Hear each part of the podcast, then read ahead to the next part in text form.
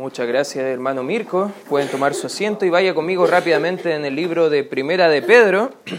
Primera de Pedro, capítulo 2. Estamos entrando a esa parte en esta carta. Y no sé si alguna vez ha tenido un vecino o una vecina que todo lo que pasa en su casa está como, como mirando por la ventana. No sé si usted ha conocido a alguien así, que son como los vecinos bisagra, ya siempre están pegados en la ventana, mirando, o como se dice en buen chileno, sapeando qué está pasando ahí. Pero si somos honestos, no solamente a veces hay vecinos que nos están mirando, pero el tramo de la escritura que vamos a estar viendo el día de hoy, hay alguien que te está mirando seguramente. Quizás va a ser un incrédulo que quiere ver cómo tú estás viviendo tu cristianismo. Quizás va a ser personas de la misma iglesia que están viendo cómo te estás comportando dentro de la familia de la fe. Pero sobre todo, hermano, hay alguien más importante que nos está mirando que vamos a ver el día de hoy, que nuestro gran Dios y Salvador, el Señor Jesucristo. Pero sí o sí, alguien nos está mirando. Y vamos a ver un poquito acerca de eso en este estudio de la palabra, porque ya vimos el caminar del cristiano en esperanza, ya vimos el caminar del cristiano en santidad. La semana pasada estuvimos viendo el caminar cristiano en la unidad, cómo mantener la unidad del Evangelio, pero ahora vamos a hablar del caminar cristiano en la obediencia. Y este tramo hay cuatro ideas principales que va a hablar desde el capítulo 2, versículo 11, hasta el capítulo 3, versículo 12. No vamos a leer todo el día de hoy, hermano, pero hay cuatro ideas que está hablando de la obediencia del cristiano. Por ejemplo, vamos a ver desde el versículo 11 al 17 que como cristianos tenemos que ser obedientes a las autoridades a, cómo nosotros somos ciudadanos en este mundo, a pesar de que no somos de este mundo, pero igual debemos ser obedientes a las leyes. También va a hablar del versículo 18 al 25, cómo ser obedientes en el trabajo, hermano, porque también es importante que como cristianos demos buen testimonio en el trabajo donde estamos. Amén, hermanos. Y eso es parte de lo que va a estar hablando. También desde el capítulo 3, versículo 1 al 7, va a hablar de la obediencia de las hermanas que están casadas con un, un hombre que no es un creyente. Ahora, ¿qué va a pasar? ¿Cómo usted puede vivir en obediencia en ese trasfondo un poco complicado, un poco complejo? Bueno, ahí la escritura nos va a mostrar cómo vivir en obediencia y al final va a mostrar cómo ser obedientes como miembro de una iglesia local, desde el versículo 8 hasta el versículo 12 del capítulo número 3. Ahora, ¿por qué digo todo esto? Para que usted ya se vaya preparando para este culto y el próximo de la próxima semana, el día domingo en la mañana, vamos a estar viendo hoy dos de esas áreas de obediencia y la próxima semana dos más, Dios mediante, a no ser que Cristo venga antes, hermano, y nos lleve a todos, amén. Pero si no, bueno, vamos a estar acá estudiando el libro de Primera de Pedro y ahora vamos a ver como principio que Dios quiere que obedezcamos porque Él nos está mirando, ¿ya? No hay nada oculto para Él. Él siempre está observando la vida de sus hijos. Y aunque tú puedas hacer caso omiso de las personas que están por sobre ti, y a lo mejor tú estás diciendo, ya, nadie va a enterarse, ¿sabes qué? Dios no puede ser burlado, dice en Gálatas. Y acá justo ya hemos visto quiénes somos en Cristo, hemos visto en el capítulo 2 que ahora somos hijos en la nueva familia en la fe, que ahora somos piedras en una nueva edificación, que es el cuerpo de Cristo, el templo de Dios, ahora somos sacerdotes ministrando en un mismo templo, y ya vimos también la semana pasada que ahora somos parte de una nueva nación, una nación santa, un pueblo adquirido por Dios, y ahora todo eso lo que nosotros somos, Ahora, ¿cómo debe afectar eso que nosotros somos en nuestro diario vivir? Es lo que vamos a ver el día de hoy. ¿Qué razones tenemos para ser obedientes a la voluntad de Dios? En primer lugar, hermanos, si quiere tomar apuntes en este mensaje el día de hoy, debemos ser obedientes a la voluntad de Dios por el bien de los perdidos. Por la gente que todavía no conoce a Cristo. Fíjese lo que dice el versículo número 11. Amados, yo ruego como a extranjeros y peregrinos que os abstengáis de los deseos carnales que batallan contra el alma, manteniendo buena vuestra manera de vivir entre los que dicen los gentiles, Ahora la Biblia cuando ocupa la palabra gentil no solamente está haciendo alusión a una persona que no es judía, pero en el contexto de, la, de la iglesia o las cartas a las iglesias está hablando de una persona no salva, una persona que es incrédula. He ahí porque el Señor Jesucristo está mostrando en Mateo 18 de la persona que está en abierto conflicto con otra y está siendo confrontada, animada una y otra vez al final del proceso por la iglesia misma y al final el Señor Jesucristo está diciendo, bueno, si no escuchara en todas esas reprimendas, tenle por gentil y publicano, que es un sinónimo de ser un inconverso. A lo mejor necesita el Evangelio de la persona. No es solamente que tú estés corrigiendo, pero la verdad probablemente no sea salva esa persona. Bueno, ahí hay un gentil. ¿Para qué? ¿Para qué nosotros debemos mantener buena nuestra manera de vivir entre los perdidos, los gentiles, los incrédulos? ¿Qué está diciendo? Para que en lo que murmuran, ah, interesante, lo que murmuran de vosotros, como de malhechores, ¿qué dice? Glorifiquen a Dios en el día de la visitación al considerar vuestras buenas obras. ¿Sabes que acá el apóstol Pedro sigue hablando acerca de lo que nosotros somos en Cristo? Ahora, ¿qué deben ver los incrédulos en nosotros? En primer lugar, pueden ver que somos hijos amados por nuestro Padre. Fíjate lo que dice el versículo 11, dice, amados. Esta palabra amados es simplemente la idea de que nosotros hemos sido amados incondicionalmente por alguien. ¿Quién es la persona que nos ama incondicionalmente? Nuestro Padre Celestial. Somos hijos amados por nuestro Dios, hermanos. ¿Lo entiende? Amén, hermano. Lo entiende, porque si no lo entiende, usted está viviendo por buscar la complacencia, la aceptación, el amor, quizás de los incrédulos, pero usted debe entender que ya es amado por el Señor. Cristo le amó aún siendo pecador. ¿Sabe por qué podemos amar a Dios? Porque Él nos amó a nosotros primero. ¿Sabes qué? Esas son verdades maravillosas. El libro de Efesios capítulo 1 dice que ahora nosotros somos aceptados o aceptos en el amado. ¿Y sabes quién es el amado? Cristo Jesús, nuestro Señor. Ahora no solamente somos amados por el Padre, también somos amados por el Hijo y mediante lo que el Hijo ha hecho por nosotros podemos recibir todo ese amor y esos beneficios a nuestra vida. ¿No eso es una bendición, hermano? ¿No es eso algo maravilloso que debemos entender como hijo de Dios? Ahora, ¿cómo demostramos ese amor? Acompáñeme, guarde su espacio ahí en, en Primera de Pedro, pero eh, acompáñeme al libro de Juan, el Evangelio de Juan, el Evangelio de Juan, capítulo 14, porque acá el Señor Jesucristo está hablando de cómo demostramos el amor a Dios. Y fíjese el versículo 15, dice acá, si me amáis, guardad, ¿qué dice? Esto no tiene nada que ver, hermano, con guardar la Biblia, esconderla por ahí o dejarla abierta en algún salmo específico o recitar alguna oración o memorizar algunos textos. No, tiene la idea, la palabra guardar, de obedecer, ser obediente. Ahora, si decimos que amamos a Dios, debemos obedecer a Dios. Amén, hermanos. Fíjate, la misma idea sigue desarrollándola el Señor Jesucristo en el versículo 23. Bueno, 21 para dar contexto. Dice, el que tiene mis mandamientos y los guarda, los obedece, ese es el que me ama.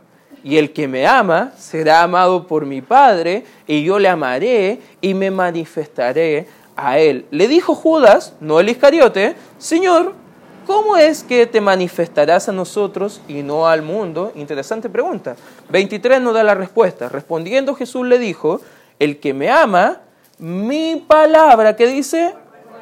Y mi Padre le amará y vendremos a él y haremos morada en él.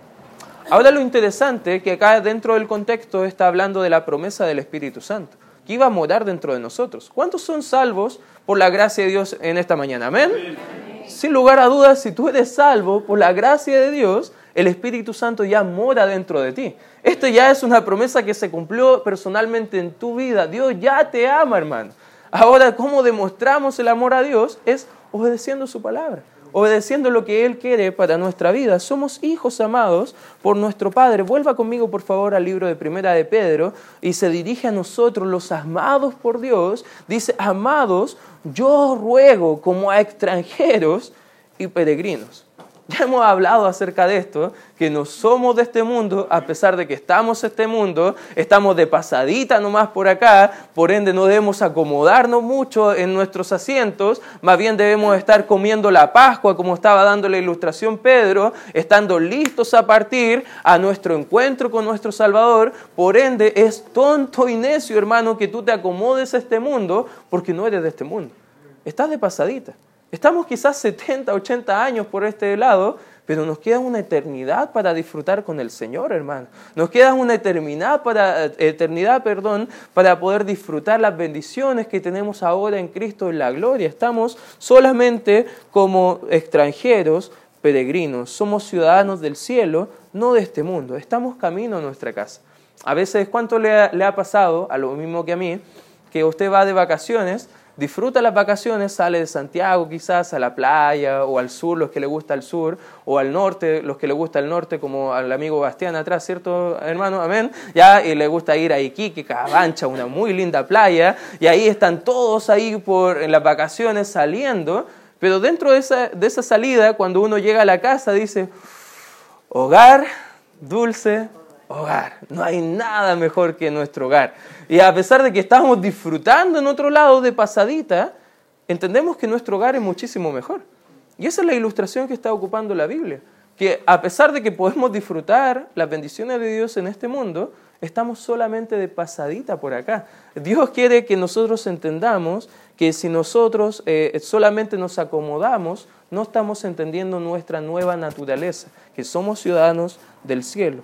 Pero los que sí son de este mundo, ¿saben lo que van a hacer? Nos van a estar mirando.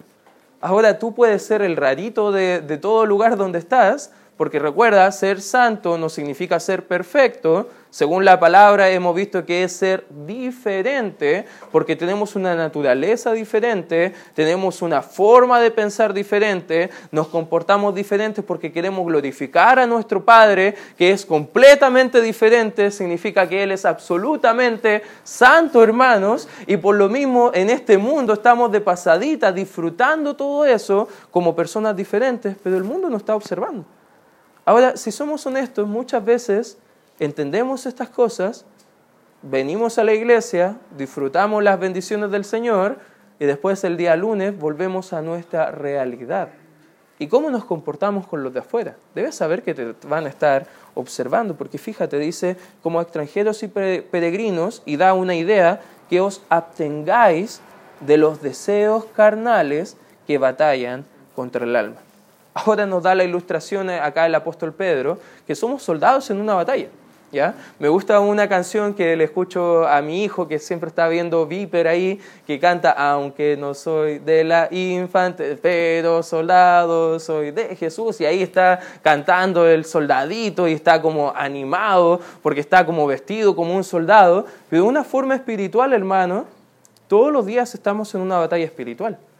Y a veces mal entendemos la batalla espiritual y andamos viendo demonios por todos lados donde no es la batalla que Dios nos está llamando a luchar, no es la batalla con el incrédulo, que, que, bueno, si Dios no te arrepientes, te vas a ir al infierno y bueno, tu manera de vivir va a testiguar un día, y estamos como enojados con el incrédulo, pero ¿sabes cuál es la batalla que está hablando acá eh, el apóstol Pedro?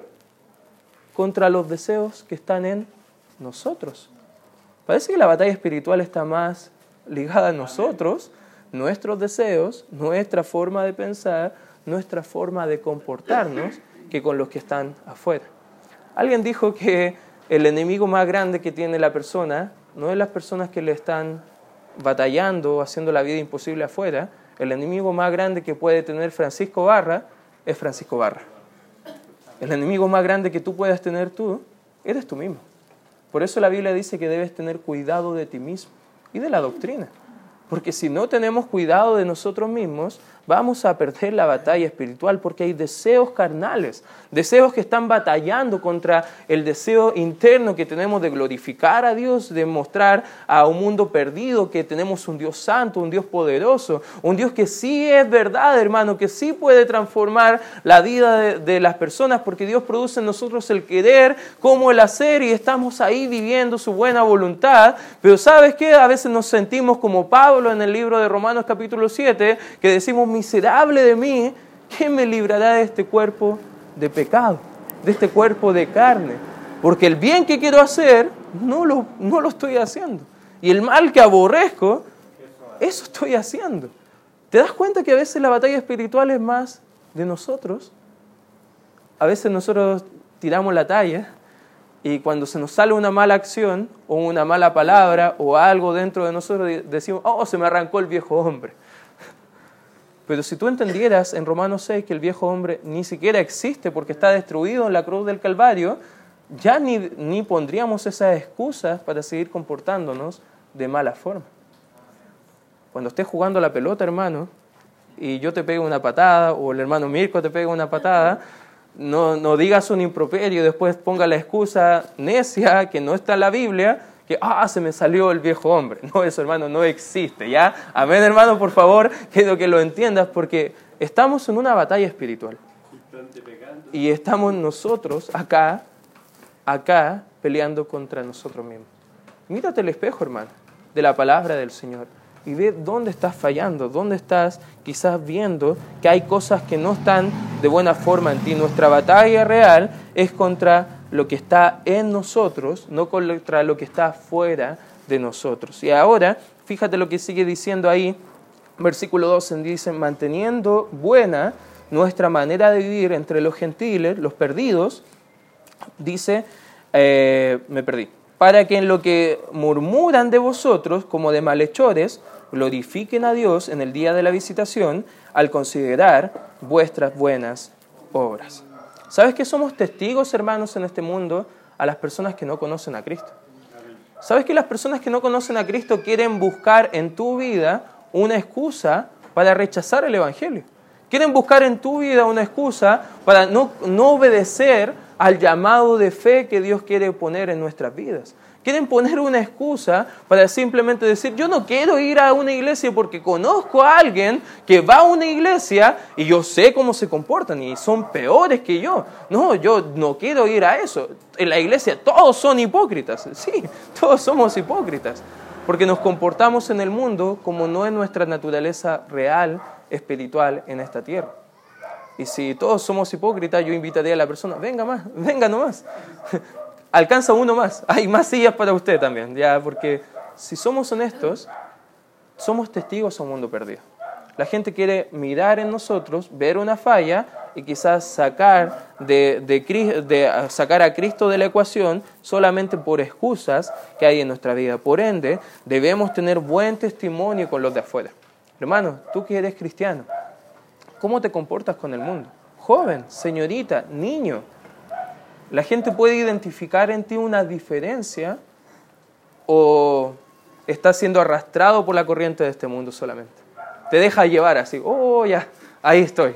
Estoy acá en el, en el río del mundo y me dejo llevar nomás tranquilo. No voy a batallar, no voy a pelear contra los deseos en mi vida. Bueno, sé que soy amado por el Padre y por eso, porque Dios me ha amado, Dios va a perdonar mis faltas porque Él sabe. No, hermano, eso son excusas de Satanás en nuestra mente. Somos testigos. ¿Qué dice la Biblia al respecto? Dice que nuestras obras perdón, deben respaldar nuestras palabras. Me di cuenta en tercero medio que toda mi vida en el pasado ni mostraba mucha evidencia en mis compañeros de colegio que yo era cristiano. Y cuando me quise poner las pilas acerca de mi relación con Cristo y compartir el Evangelio con algunos, ¿Sabes qué es lo que la mayoría entendían el mensaje? Me decían, ah, ah, sí, pero tengo algo. Es que yo te conozco. Yo sé lo que tú haces. Yo sé cómo tú te comportas. No, yo, la verdad suena bonito, suena ideal, pero yo sé cómo te comportas tú con nosotros. Y sabes que mi testimonio puso una barrera o puso un tropiezo para que perdidos pudieran conocer a Cristo. Y me lamento, hermano. Y desde ese punto he tratado de luchar mi batalla espiritual, de poder pelear la buena batalla, porque no quiero poner tropiezo para nadie para que se puedan salvar. Y tú deberías hacer lo mismo, hermano. Tú deberías poder ver cómo te estás comportando. Mateo 5, acompáñame por favor ahí. Mateo capítulo 5, fíjate lo que dice la escritura. Mateo capítulo 5, versículo 16, dice la palabra del Señor, así alumbre vuestra luz delante de los hombres, para que vean, fíjate lo que dice la Escritura, para que vean vuestras buenas obras y que hagan, glorifiquen a vuestro Padre que está en el cielo. ¿Sabe que hermano? No somos salvos por buenas obras. Pero ahora que somos salvos, debemos glorificar a Dios con nuestras buenas obras. Amén, hermanos. Por ende, hay un mundo perdido que nos está observando. Y por eso nosotros debemos ser obedientes a la palabra del Señor. Amén. Debemos ser obedientes a la palabra del Señor. Volvamos al libro de Pedro, porque no solamente debemos ser obedientes a la voluntad de Dios por el bien de los perdidos, pero en segundo lugar, hermanos, también por el bien y el amor del Señor y su obra. Fíjate lo que dice el versículo número 13. Por causa del Señor, dice, someteos a toda institución humana, ya sea al rey como a superior, ya a los gobernadores como por él enviados, por el Señor enviados, para castigo de los malhechores y alabanza de los que hacen bien. Por esta, porque esta, perdón, es la voluntad de Dios. Fíjate, por la causa del Señor, y ahora nos muestra que es la voluntad del Señor, la voluntad de Dios, que haciendo bien, hagáis callar la ignorancia de los hombres insensatos como libres pero no como los que tienen la libertad como pretexto para hacer lo malo, sino como siervos de Dios. Hermano, todo lo que hacemos es para glorificar al Señor. Amén. Y debes recordar el contexto de esta carta. ¿Qué estaba pasando? ¿Qué estaba eh, poniendo un edicto el gobernador, el emperador de Roma? Estaba matando cristianos. Estaba persiguiéndoles. ¿Sabes qué? En el contexto lo que estaba pasando que eh, jefes que eran romanos estaban sabiendo que sus esclavos, sus trabajadores, eran, eran creyentes y les apretaban más, les castigaban más. Y algunos simplemente estaban comportándose como no cristianos para poder no recibir todo ese castigo o todas esas cosas malas que estaban viviendo. Ahora, la Biblia nos dice que la voluntad de Dios no es esa. La voluntad de Dios no es cuando nos sentimos apretados a arrancar. La voluntad de Dios no es cuando nos sentimos sobrepasados, quizás abandonar. Todo lo contrario, dice a veces la voluntad del Señor es que nosotros obedezcamos a pesar de los problemas. Eso es lo que está pasando acá. ¿Por qué obedecemos al Señor? Por amor a Él. Y por amor a Él hacemos todo para su gloria y el progreso del Evangelio. En el mismo capítulo 2 nos enseña en el versículo 9, mire lo que dice la Escritura, más vosotros sois linaje escogido, real sacerdocio, nación santa, pueblo adquirido por Dios. Bueno, ¿por qué Dios no hace todo eso en nosotros? Dice, ¿para qué? Anunciéis las virtudes de aquel que os llamó de las tinieblas. ¿Cuáles son las virtudes de Dios que ha tenido en tu vida? ¿Ha sido bueno Dios con tu vida?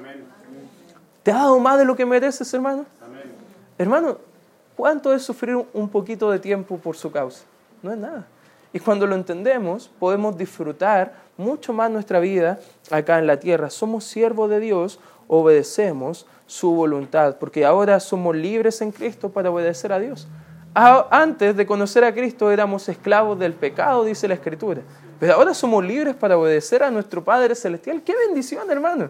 Qué bendición que ahora nadie nos pone una, una cuchilla al cuello para hacer pecado. Todo lo contrario, podemos ahora tener la libertad para glorificar a nuestro Padre Celestial. No protestamos contra el gobierno como cristianos. Amén, hermanos. Nos sometemos al gobierno.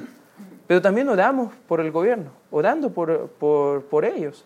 ¿Sabes que Dios puede cambiar el corazón de los gobernantes? Dice la Escritura, que en su palma él tiene el corazón de los reyes, de los gobernadores, y Él lo inclina a todo lo que Él quiere.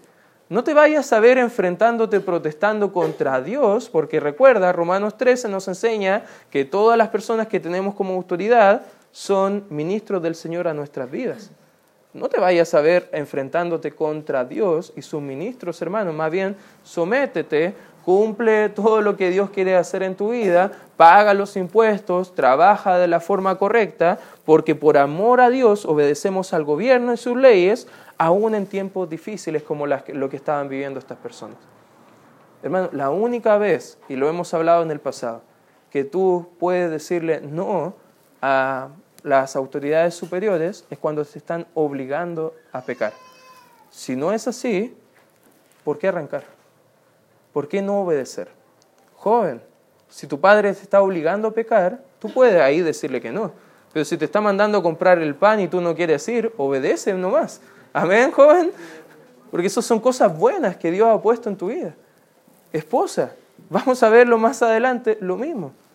Si no hay pecado donde puede ser comprobado, donde puede ser evidente que tú no quieras obedecer por esa razón, entonces obedece por el bien de nuestro Señor. Es la voluntad de Dios que obedezcamos. Amén, hermanos. Es la voluntad de Dios que, obedezca, que nos sometamos ante estas autoridades. Pero en tercer lugar, no solamente por el bien y el progreso del Evangelio, pero también por nuestro propio bien debemos obedecer a la voluntad del Señor. Fíjate lo que dice más adelante, el versículo 17 dice, honrad a todos, amad a los hermanos, temed a Dios, ¿qué dice? Honrada al rey. Bueno, ahí sigue como varios golpes pequeñitos, dándonos ya las conclusiones finales de lo que Dios quiere para nuestra vida. 18, criados, o podemos reemplazar esta palabra por esclavos. Ya es el contexto que estaba hablando acá el apóstol Pedro, esclavos. Estad sujetos en todo respecto a vuestros amos, no solamente a los que dice y afables, sino también a los difíciles de soportar. ¿Cuántos tienen a lo mejor un jefe que es difícil de soportar? ¿Ya? Yo, yo soy el único que puede decir que no, porque tengo mi jefe, que es Dios el Padre, que es súper amoroso conmigo, pero muchos de nosotros, seamos honestos, yo trabajé muchos años antes de ser pastor, a veces habían jefes difíciles de soportar. ¿Te ha pasado que a veces el jefe como que llega en sus días difíciles y empieza a presionar simplemente porque sí? Y tú te sientes, ¡ah!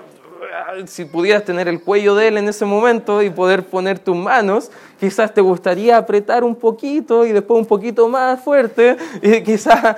Ah, ¿Te ha pasado? No sé si solamente a mí, pero si te ha pasado, debemos entender que no solamente este mandato es para los buenos jefes, también es para los difíciles de soportar. ¿Qué dice el versículo 19? Porque esto merece aprobación si alguno, a causa de la conciencia delante de Dios, sufre molestias, padeciendo injustamente. Subraya por favor esa palabra, injustamente. Fíjate lo que dice. Pues, ¿qué gloria es si pecando sois abofeteados y lo soportáis, si haciendo lo bueno sufrís, fíjate, y lo soportáis, esto ciertamente es aprobado delante de Dios. ¿Sabes que nuestra libertad cristiana en Cristo para obedecer no nos, no nos excluye de nuestros deberes como ciudadanos, como trabajadores, como hijos en una familia, como todo lo que estamos viviendo en este mundo? Sí, estamos de pasadita en este mundo, pero mientras estemos en este mundo, debemos ser obedientes también, hermanos, porque eso glorifica al Señor. ¿Sabes que no hay esclavos cristianos hoy? Y por razón del tiempo, no vamos a ver, pero en 1 Corintios 7, anótalo por favor, para que lo leas en casa, del versículo 20 al 24, está mostrando, ya, está diciendo el apóstol Pablo a, a los esclavos y le dice, bueno, ¿recibiste a Cristo siendo un esclavo? No procures soltarte porque no vas a honrar al Señor. Más bien, demuestra testimonio dentro de tu, lugar de trabajo, glorifica a, a, Dios con tu empleo para que a lo mejor tu jefe también pueda conocer a Cristo. ¿Sabes que los jefes no son tontos y cuando ven que nuestras vidas son bien diferentes, nos van a preguntar el por qué? Y debemos estar preparados, hermano. Más adelante lo va a hablar de que ante todo aquel que demanda esperanza, que hay en nosotros, debemos estar preparados para presentar defensa de nuestra fe, compartir el Evangelio con mansedumbre y reverencia, porque estamos haciendo la voluntad del Señor. ¿Tú crees que vas a presentar defensa si estás haciendo todo lo que a Dios no le agrada en esta tierra? No te van a dar la oportunidad, pero si haces lo correcto, sufres por la causa de Cristo, injustamente, padeciendo, haciendo bien, Dios te va a recompensar. Debemos ser obedientes y sumisos en el trabajo, aun cuando nos tratan mal. Mira, volvamos al libro de Mateo, capítulo 5, hay otro, otra aplicación bien buena ahí en Mateo 5. Fíjate lo que dice en Mateo capítulo 5. Vamos a dar lectura a partir del versículo número 10, antes del 16, donde dice que debemos glorificar a Dios con nuestras buenas obras dentro del mundo incrédulo. Y dice el versículo 10, bienaventurados los que padecen persecución por causa de la justicia, porque de ellos es el reino de Dios. Hermano, si usted ha creído en Cristo Jesús como su Señor y Salvador personal, usted ya es ciudadano del reino de Dios. Si usted ya ha puesto su fe en Cristo, en fe y arrepentimiento, ya está en el reino de Dios. Bueno, usted va entonces, si es ciudadano del reino, padecer persecución, dice la Escritura. No crea en ese falso evangelio que si viene a Cristo va a parar de sufrir, porque parece que en la Escritura nunca vemos esa idea. Versículo 11 dice, bienaventurados sois cuando por mi causa, dice el Señor Jesucristo, os vituperen y os persigan y digan toda clase de mal contra vosotros mintiendo, gozaos y alegraos, porque vuestro galardón es grande en los cielos porque así persiguieron a los profetas que fueron antes de vosotros. ¿Sabes qué? Cuando soportamos la dificultad en medio de este mundo incrédulo, ¿sabes que nuestro galardón está como creciendo en el cielo? Nuestro nombre va a ser reconocido un día por nuestro Señor. La verdad, ni me importa ser reconocido por alguien en este mundo, pero sí me importa mucho la aprobación que tengo de Cristo Jesús. Y espero que tú también, hermano, porque un día vamos a verle cara a cara. Y un día vamos a poder recibir quizás una, una, gratitud de parte de Él diciendo, buen siervo y fiel. entra en el gozo de tu Señor. O a lo mejor vamos a recibir un día diciendo, siervo infiel, injusto. Ni hiciste lo que, que tenías que hacer en la tierra. Ahora, anda, anda ya. ya. Ahí hay un espacio en la última fila para ti. Ya en la última fila te vas a sentar porque está bien lejos de mí. Imagínate, qué triste, hermano. Qué triste esa idea, llegar al cielo de esa forma. Fíjate lo que dice el libro de Romanos capítulo 12. Romanos capítulo 12.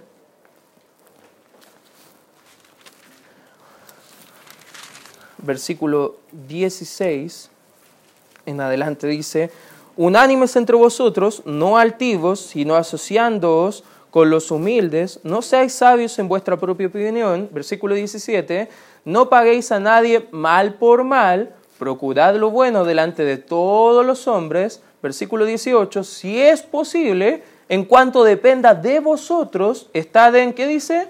Paz con todos los hombres. No venguéis vosotros mismos, amados míos, sino dejad lugar a la ira de Dios, porque escrito está, mía es la venganza, yo pagaré, dice el Señor. Así que si tu enemigo tuviera hambre, dale de comer. Si tuviera sed, dale de beber pues haciendo esto, ascuas de fuego amontonarás sobre su cabeza. ¿Te ha pasado que hay gente que te trata mal y tú les tratas bien y como que más se enojan contigo? Esa es la idea bíblica acá. Que dejemos lugar a la ira del Señor. Él va a, a enjuiciar un día. Y nosotros solamente debemos ser obedientes a su voluntad. Nosotros solamente debemos ser sumisos a lo que Él quiere para nuestra vida. Volvamos rápidamente al libro de Primera de Pedro, porque ya tengo que terminar. Ahora, ¿qué estímulo tenemos nosotros para actuar bien en el trabajo, que es el contexto de lo que estamos viendo el día de hoy? Bueno, en primer lugar vemos en el libro de Primera de Pedro que Cristo es nuestro ejemplo de vida dentro del trabajo. Versículo 21 dice, pues para esto fuisteis llamados, porque también Cristo padeció por, por nosotros, dejándonos, ¿qué dice? Ejemplo para que sigáis sus pisadas, el cual no hizo pecado, ni se halló engaño en su boca, quien cuando le maldecían, ¿qué dice? No respondía con maldición. Cuando padecía, no amenazaba, sino encomendaba la causa al que juzga justamente. ¿Quién es? El Señor. Hermano, ¿quién es nuestro ejemplo de vida? El Señor Jesucristo. Cuando estés enfrentándote a una situación injusta, en tu trabajo, debes preguntarte cómo habría de actuar mi Señor. Porque si Él es mi ejemplo, debemos seguir sus pisadas, hermano. Debemos seguir su ejemplo también en toda nuestra manera de vivir. Él es nuestro ejemplo de vida. No solamente Él es nuestro ejemplo, pero también Él, él es nuestro sustituto para nuestras almas. Versículo 24 dice, quien llevó Él mismo nuestros pecados en su cuerpo sobre el madero, para que nosotros, estando muertos a los pecados, vivamos a la que dice la Interesante el concepto que dice el apóstol Pedro ahí. Dice, si Cristo, el justo, murió por los injustos, nos da ahora todo el, derecho de Él como Señor nuestro de exigirnos también que hagamos lo mismo, que vivamos para la justicia y por cuya herida fuimos nosotros sanados. Él siendo inocente murió por el pecador culpable. Léelo en Isaías 53, te va a dar mucho, quizás una intención, una, un, un corazón bien diferente a lo que es el pecado.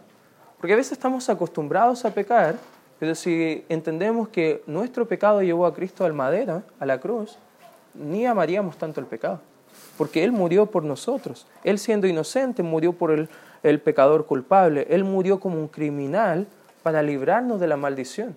Eso dice el libro de Gálatas. Si Él sufrió por nosotros, nos da una pregunta acá el apóstol Pedro. ¿Qué significa nosotros sufrir un poquito por su causa? Hermano, no somos dignos de sufrir por Él, pero aún así Él nos da ese privilegio a nosotros. Qué enorme bendición, hermano. ¿Amén?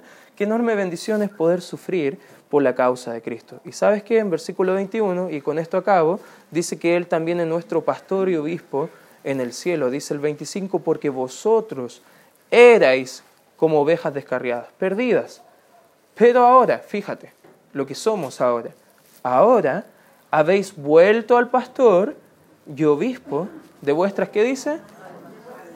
La idea del pastor es alguien que cuida, que alimenta, que protege, que, que va eh, buscando todo el bien de su rebaño.